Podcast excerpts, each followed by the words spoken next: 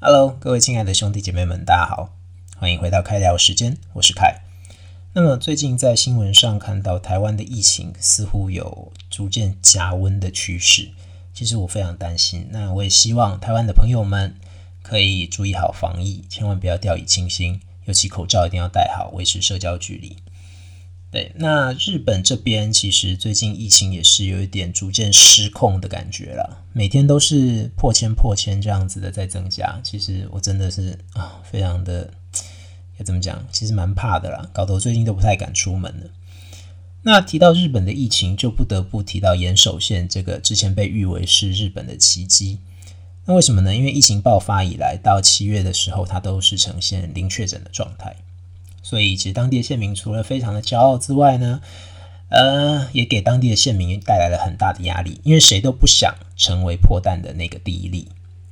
那么，甚至于还衍生出了一个非常有趣啊，也嗯，不能说有趣啊，应该是说让人有点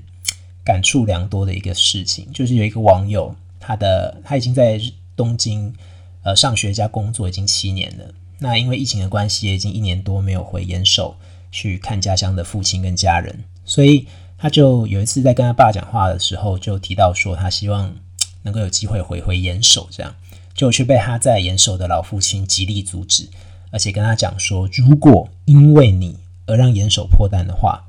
大概我们这个家就没有办法生存下去了。由此可见，呃，对当地的人其实带来了多大的 这种压力，人人都怕破蛋这样。那。其实他们的担心也不是空穴来风，因为就在七月二十九号的时候，我想应该蛮多人也都从新闻上看到岩手县正式破功。那其实，在我之前跟德荣聊天的时候，我就有提到，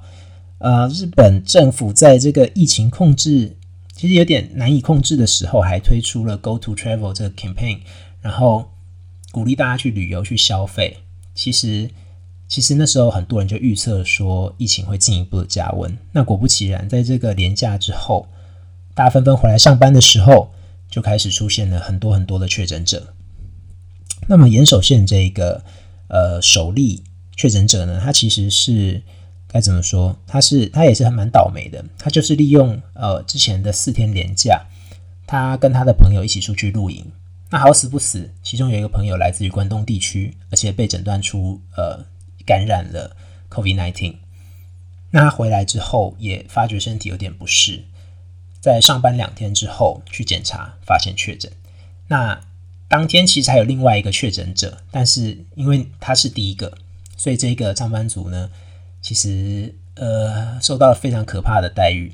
他的个人资料被肉搜，然后他的公司的信箱被塞爆。那整个整个公司的呃 mailbox 不断的收到各种辱骂、歧视等等，叫他们滚出岩手县等等的 email，那逼得他们的公司不得不关闭官方网站，跟暂时关闭这个呃信箱的收件功能，以避免他们的伺服器被 overload。那其实虽然他们的政府、他们的知识不断的在呃电视上面去宣导说，千万不要歧视感染者。但是，嗯，看来是收效甚微了。那我今天要跟大家聊的这个话题呢，其实就跟日本这种对于异类也好，或者是秩序的破坏者也好，或者是大家认为呃你会造成大家的麻烦的这些人，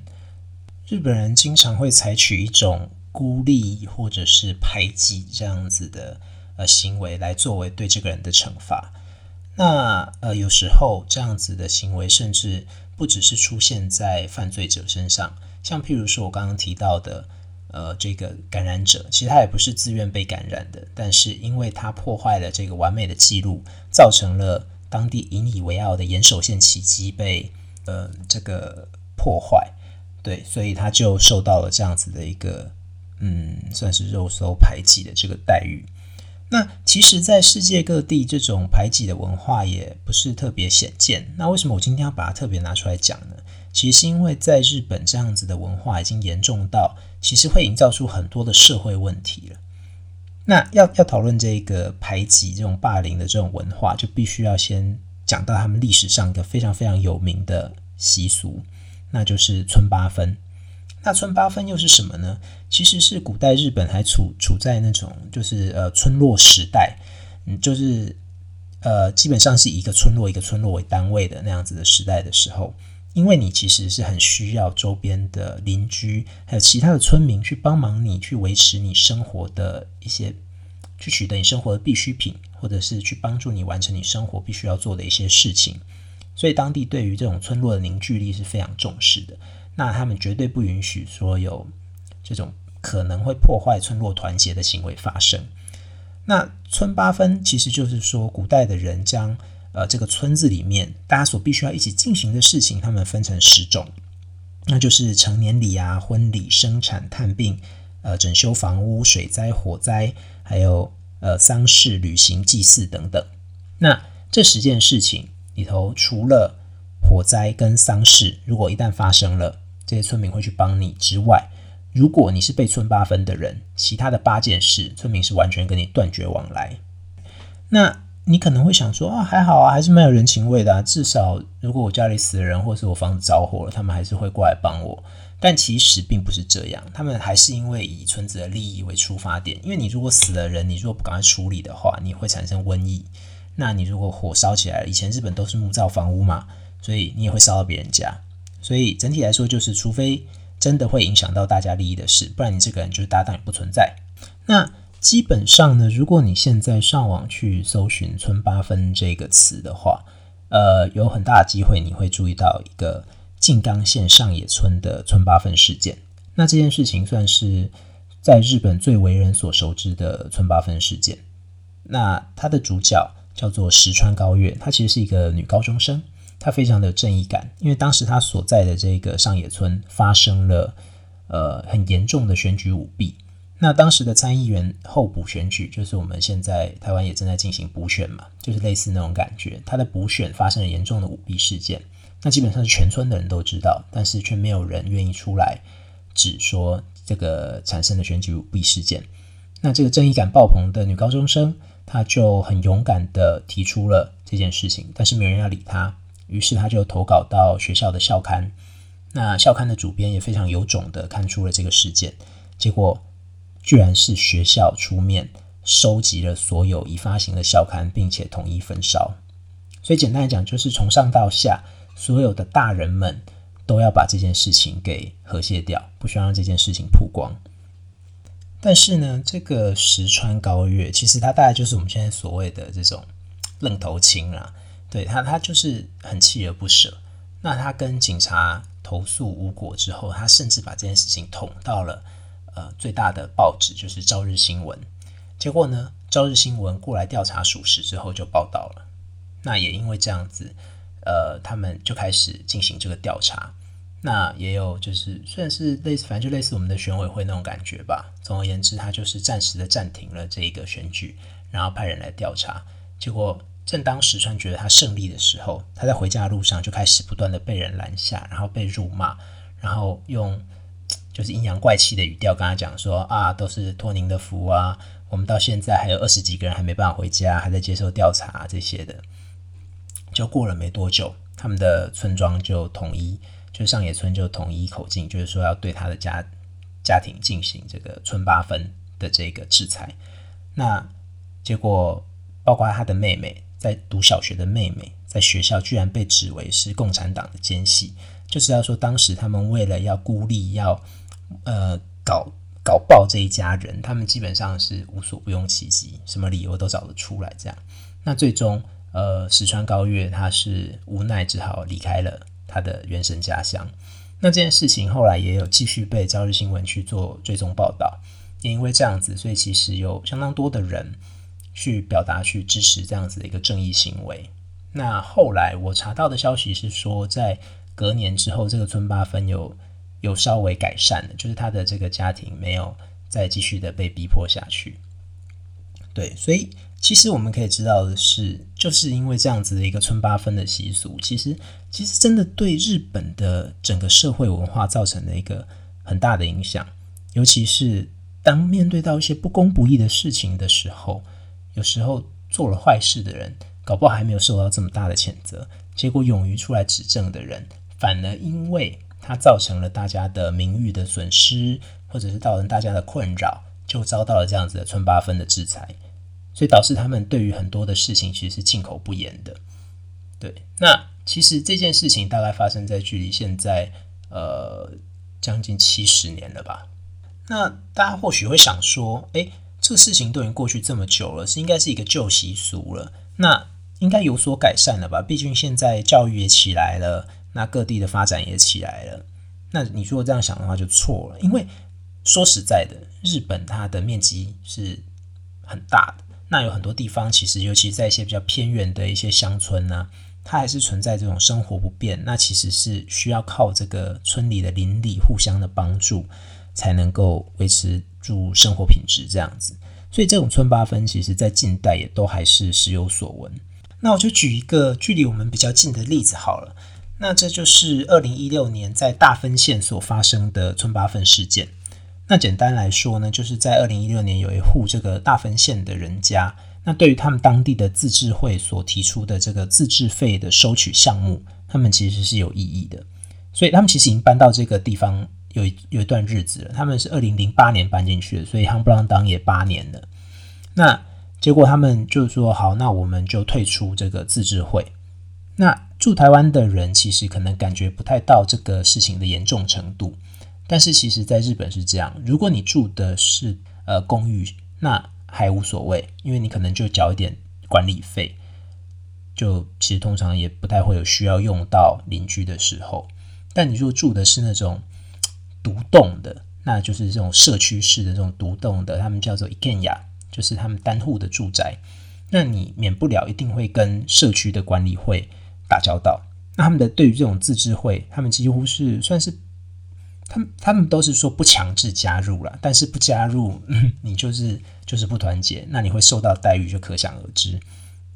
所以他们决定退出自治会之后呢，没过了多久，他们就很明显的发现自己被孤立了。邻居不打招呼，这些东西其实其实都是基本的啦。那他们甚至更严重的是，他们被禁止使用当地的这个垃圾的集中所。那日本的倒垃圾是这样，因为他们的垃圾的这种处理非常的复杂。所以基本上是每天有不同的呃垃圾处理项目，有的时候是垃圾，有的时候是塑胶回收，有的时候是纸类回收，有的时候是瓶罐回收。那像如果是住公寓式住宅的话，它会有一个集中的区域，就是它会用一个像是铁笼的东西把它围住，避免乌鸦去咬破这个垃圾的这个袋子。那你如果是在非非属当日回收项目的时候丢弃垃圾或者是回收物的话，你就会被处以罚款，对。那呃，如果是住在那种单栋式的话，他们通常会在这个管理会，或者是他们所谓的自治会的门口设立一个集中所。那就是你到了固定的时间之后，你就可以把垃圾拿来这边，那统一会由垃圾车收走。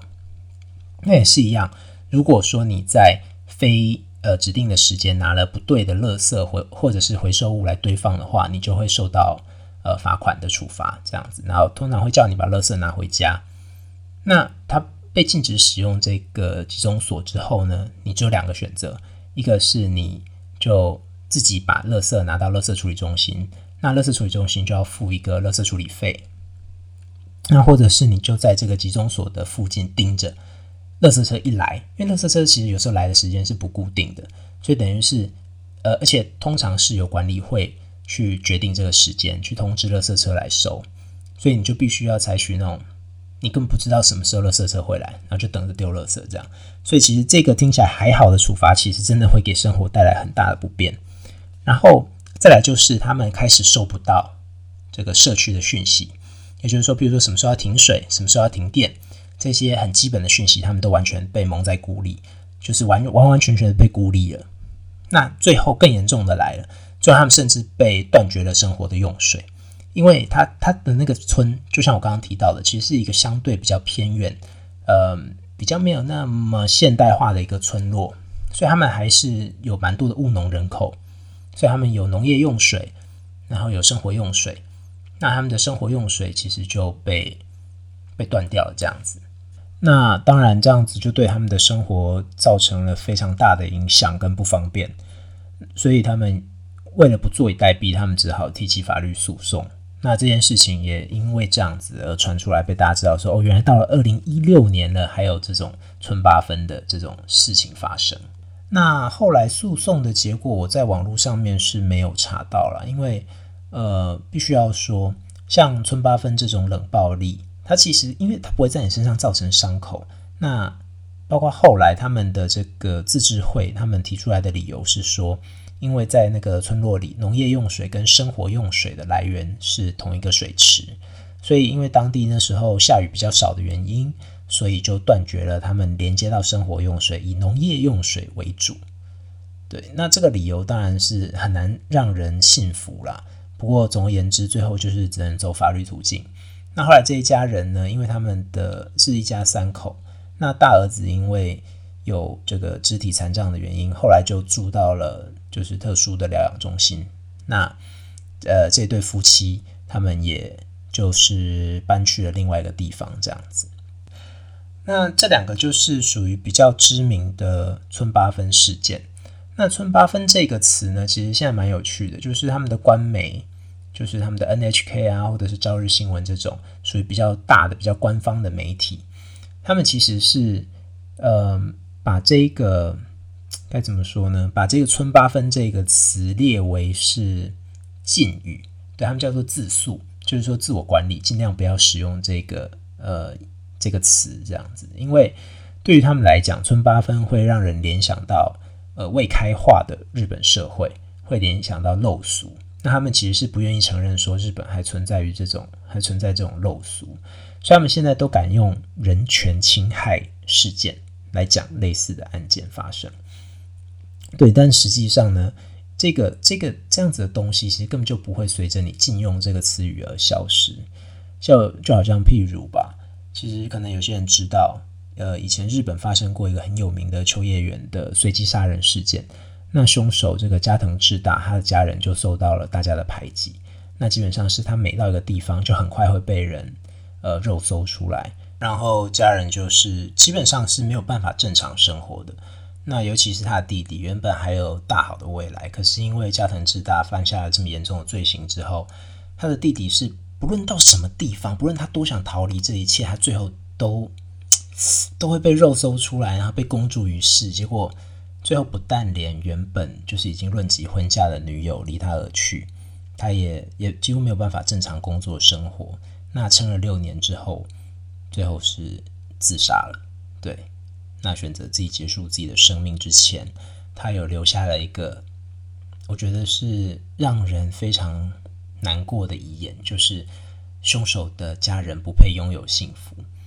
那我相信大家在那个台湾之前很流行的那部剧，就是《我们与恶的距离》之中，也看看到了很多关于这种议题的探讨。那其实，呃，这种这种庞大社会集合起来孤立一个人，其实就是村八分文化的最好体现。说实在的，呃，我刚才整理出来的几个案例，它是属于比较严重的，是就是我们在社会版面上面看到的东西。但是其实这种畏惧被群体所排挤的这种恐慌感，其实真的是遍布日本人的生活。他们很怕跟别人不一样，那他们更怕的是被人认为说这个人是被其他人所排挤的。因为日本有非常严重的这种从众效应，也就是说，如果我看到你是被群体所排挤的，那我可能为了加入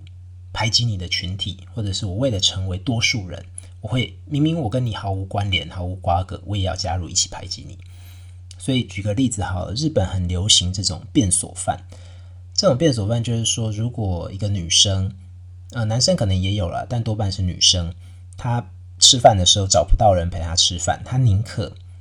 到厕所里面去吃，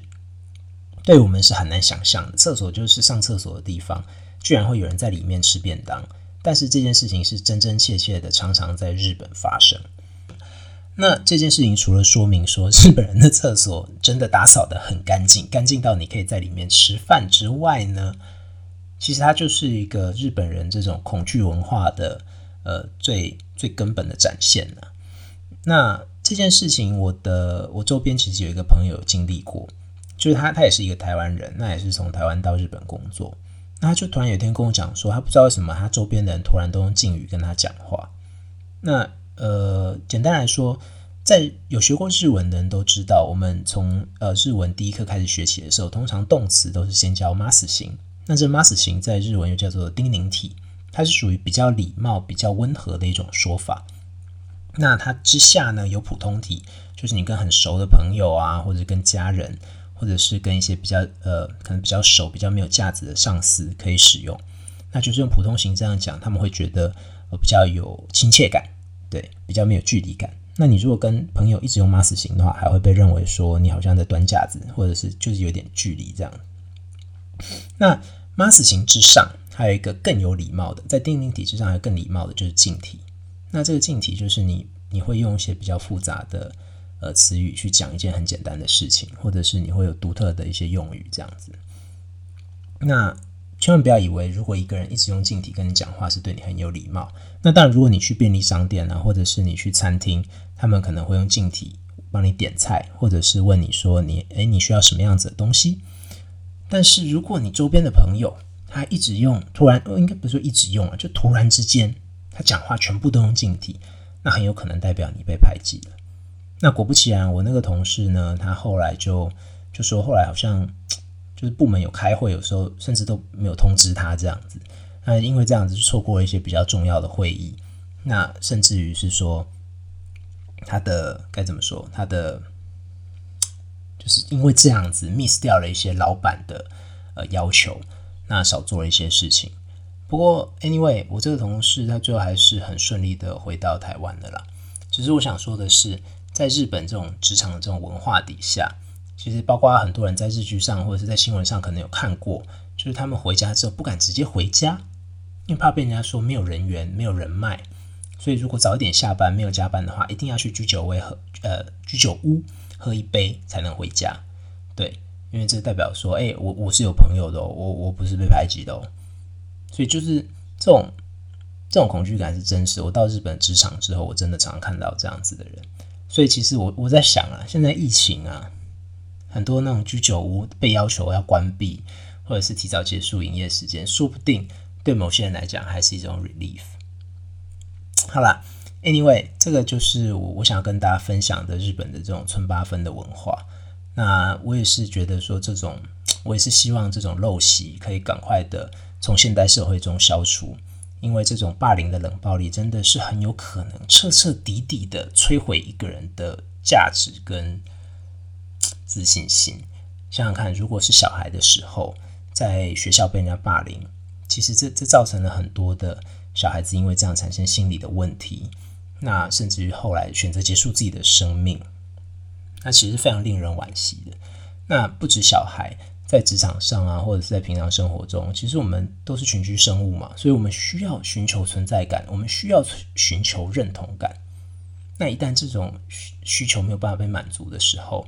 其实，呃，人就会，人就很难的正常的生活，那最后甚至会因为这样子导致一些社会问题。